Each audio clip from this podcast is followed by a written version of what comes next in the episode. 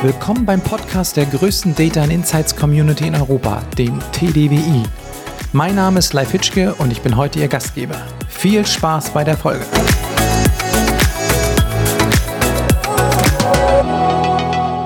So, einen wunderschönen guten Tag. Und hier ist Claudia Kostja. Und ich bin hier natürlich nicht alleine, sondern ich freue mich sehr, dass für diesen Podcast neben mir zum einen Professor Dr. Peter Schamoni, einer der Mitbegründer des TDWI und Professor Dr. Carsten Felden, der aktuelle Vorstandsvorsitzende des Vereins sitzen. Und das Erste, was ich natürlich erstmal Peter dich fragen möchte, ist, wann ist der Verein gegründet worden und warum?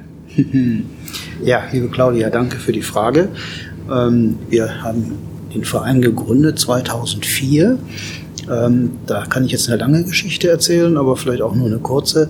Ähm, äh, The Data Warehousing Institute existierte schon viele Jahre in den USA, war dort eine Aus- und Weiterbildungseinrichtung für den amerikanischen Markt ähm, und äh, prinzipiell hat uns das interessiert, das auch in Deutschland aufzuziehen. Die Marke an sich war aber schon in Deutschland präsent. Ähm, das war ein Kollege von der Fachhochschule in Berlin, der quasi die äh, Namensrechte hatte diesen Verein schon äh, vor 2004 gegründet hatte. Er hat aber im Prinzip ähm, keine aktiven ähm, Veranstaltungen oder irgendwas gemacht, sondern ähm, das äh, lief da eigentlich so ein bisschen vor sich hin. Und dann haben wir mit mehreren ähm, Mitgliedern, äh, die gleichzeitig die Gründung gemacht haben, dann den Eintritt in den Verein gemacht und haben dann im Endeffekt auch die ähm, Aktivitäten übernommen. Ähm, von daher war der Start relativ einfach. Wir waren aber wenige, das heißt auf der Teilnehmerliste damals waren sicherlich noch ein paar ähm, ehemalige DDWI-Mitglieder aus der Vorzeit, aber dann mit der Neugründung ähm, ist das Ganze in Schwung gekommen. Ähm, das Prinzip sollte exakt das sein, was es in den USA auch war, nämlich äh, Veranstaltungen anzubieten und Inhalte, die das Themenfeld äh, Data Warehousing und BI ähm, behandelt und damit im Endeffekt auch eine Community sich aufstellt.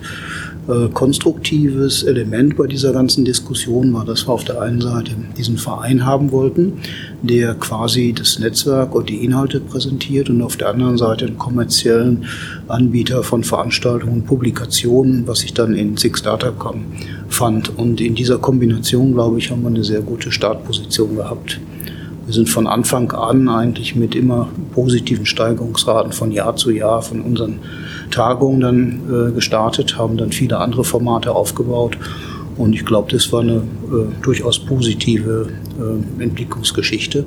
Zumindest äh, schaue ich da durchaus mit äh, Stolz auch ein bisschen zurück, denn wir sind von sieben damaligen äh, Mitgliedern heute auf einem Stand von fast 1300 Mitgliedern und das ist schon wirklich erstaunlich zeigt aber, dass wir zur richtigen Zeit auf das richtige Thema gesetzt haben. Und ähm, von daher denke ich mal, da sind wir auch noch nicht am Ende, sondern auch die Tagung, das äh, gerade jetzt laufende äh, Jahr 2019 zeigt, dass wir hier auch mit sehr hohen äh, Teilnehmerzahlen auf der Tagung vertreten sind und äh, sicherlich auch eine Menge Aussteller, die sich dann natürlich da auch hinzugesellt haben und uns dann auch inhaltlich äh, nochmal weiterbringen. Ja, vielleicht das erstmal in Kürze zur Gründung. Ähm, ich denke mal, es bleibt noch eine Menge zu tun, ähm, aber da können wir ja vielleicht gleich nochmal drüber sprechen. Vielen Dank schon mal. Nun frage ich aber gleich mal den amtierenden Vorstand und frage, warum ist denn der TDB eigentlich immer noch so interessant oder vielmehr immer interessanter geworden? Letztendlich ist er ja konstant interessant, denn all die ganzen Dinge, die gerade schon von Peter angesprochen worden sind, äh, sind nach wie vor gültig. Wir haben uns als Verein auf die Fahne geschrieben, äh, Wissenstransfer zu ermöglichen und äh, Netzwerken zu unterstützen.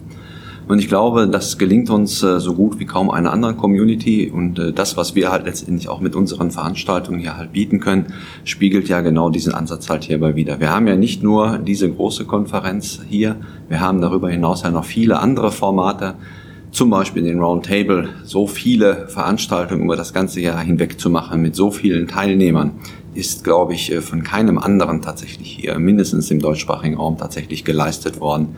Und äh, wir sind damit auch immer in der Lage, weil das letzte Jahr auch immer aus dem Verein heraus von den Mitgliedern entsteht, aktuelle Themen so darzustellen, dass auch jeder sich darin halt wiederfindet. Für uns ist halt eben gerade wichtig, dass halt äh, der Anwender, der also der wirklich auch aktiv damit arbeiten muss mit seinen Inhalten hier, dann im Vordergrund steht und äh, damit halt auch diesen Wissensaustausch ermöglicht. Hier geschieht also letztendlich alles auf Augenhöhe. Gleichzeitig können wir halt immer noch zeigen, wohin die Reise halt geht. Wir haben ja auch nicht nur Softwarehersteller, oder Beratungsunternehmen bei uns als Mitglieder. Wir haben darüber hinaus ja auch noch Hochschulen, die halt auch immer viel, viel Arbeit leisten und die halt auch immer so einen Fingerzeig halt geben, okay, das sind so Richtungen, auf die man sich vielleicht tatsächlich auch einstellen sollte.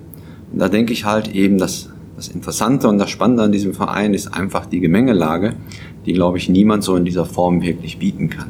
Denn es ist ja auch an ihr Glaube zu sagen, okay, die Themen von damals, die gibt es alles nicht mehr, es kommen immer wieder nur neue Sachen. Die Themen bleiben lange äh, vorhanden, lange existent und müssen auch dementsprechend bearbeitet werden. Und wir bieten die Unterstützung eben über Wissenstransfer und Netzwerk, dass die Leute halt auch da erfolgreich für ihr Unternehmen halt und natürlich auch für ihre eigene Entwicklung halt handeln können. Und wie gesagt, das Spannende und Interessante ist, dass, glaube ich, niemand anders tatsächlich diese Palette so in dieser Form geschlossen halt hat. Den Ball möchte ich direkt nochmal aufnehmen, nämlich dass die Themen so vorhanden sind und bleiben. Und dich, Peter, deswegen fragen, ähm, BI ist ja als Thema natürlich nicht neu, auch damals nicht neu gewesen. Hat sich die BI aus den Zeiten der Vereinsgründung gewandelt zu heute? Ist die BI von damals noch die BI von heute? Also das würde ich so nicht unterschreiben. Das Einzige, was man natürlich sieht, ist, dass wir äh, immer mehr oder weniger ähnliche Probleme haben in Unternehmen die gelöst werden müssen in der Informationsbereitstellung.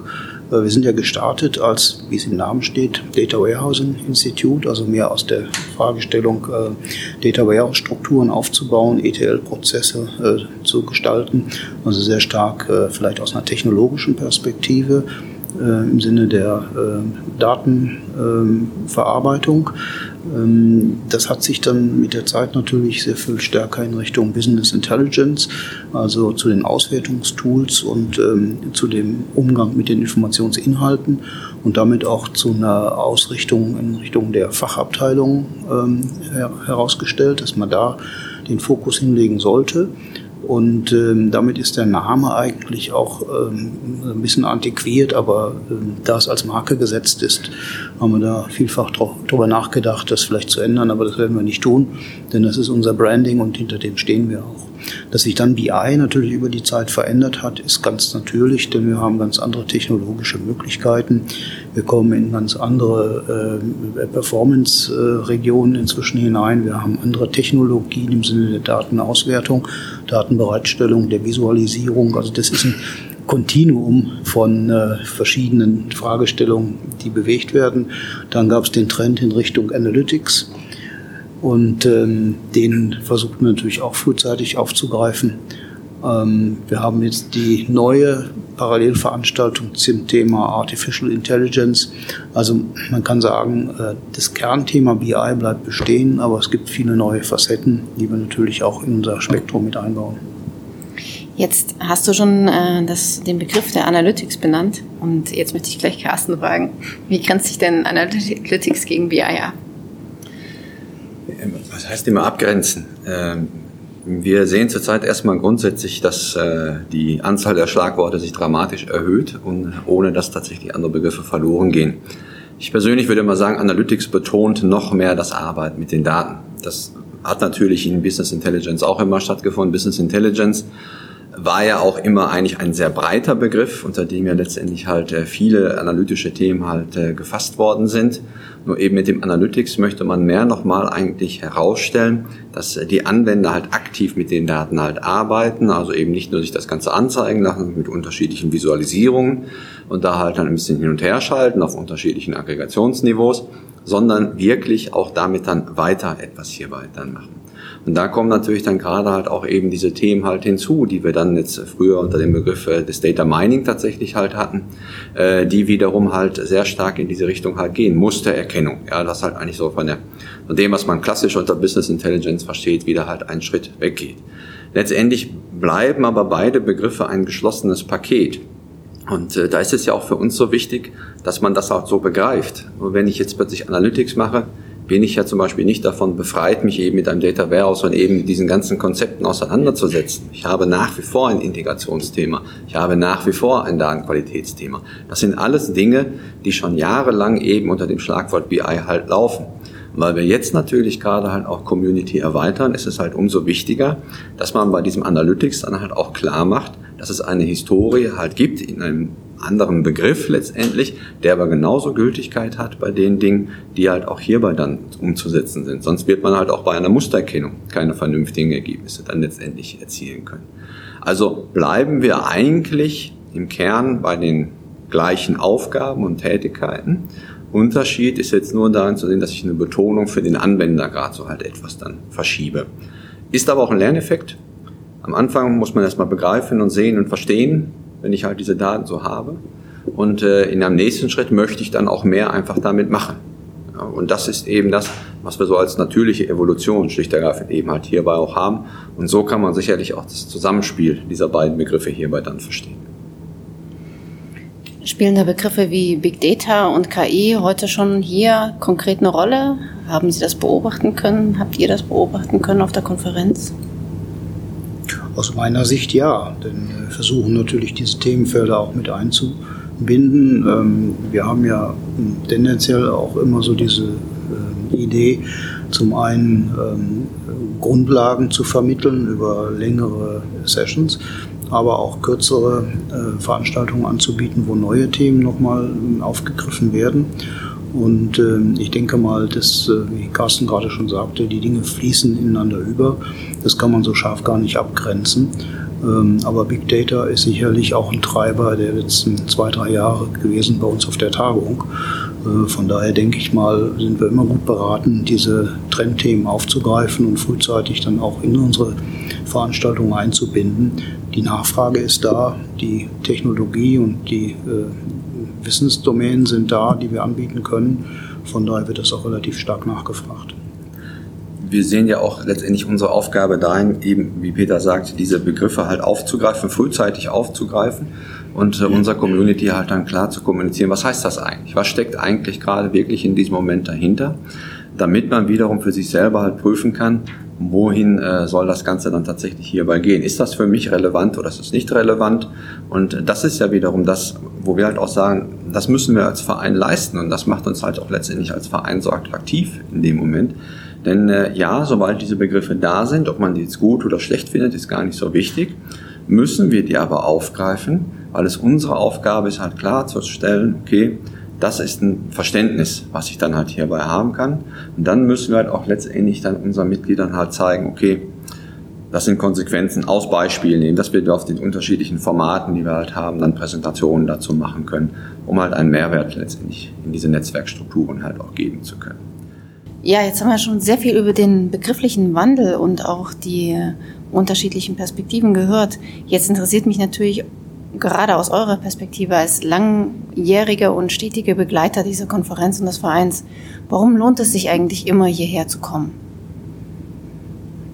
Ja, da sollte man vielleicht die Leute fragen, die hierher kommen. Äh, wir sind ja eher ähm, nicht nur Begleiter, sondern Gestalter.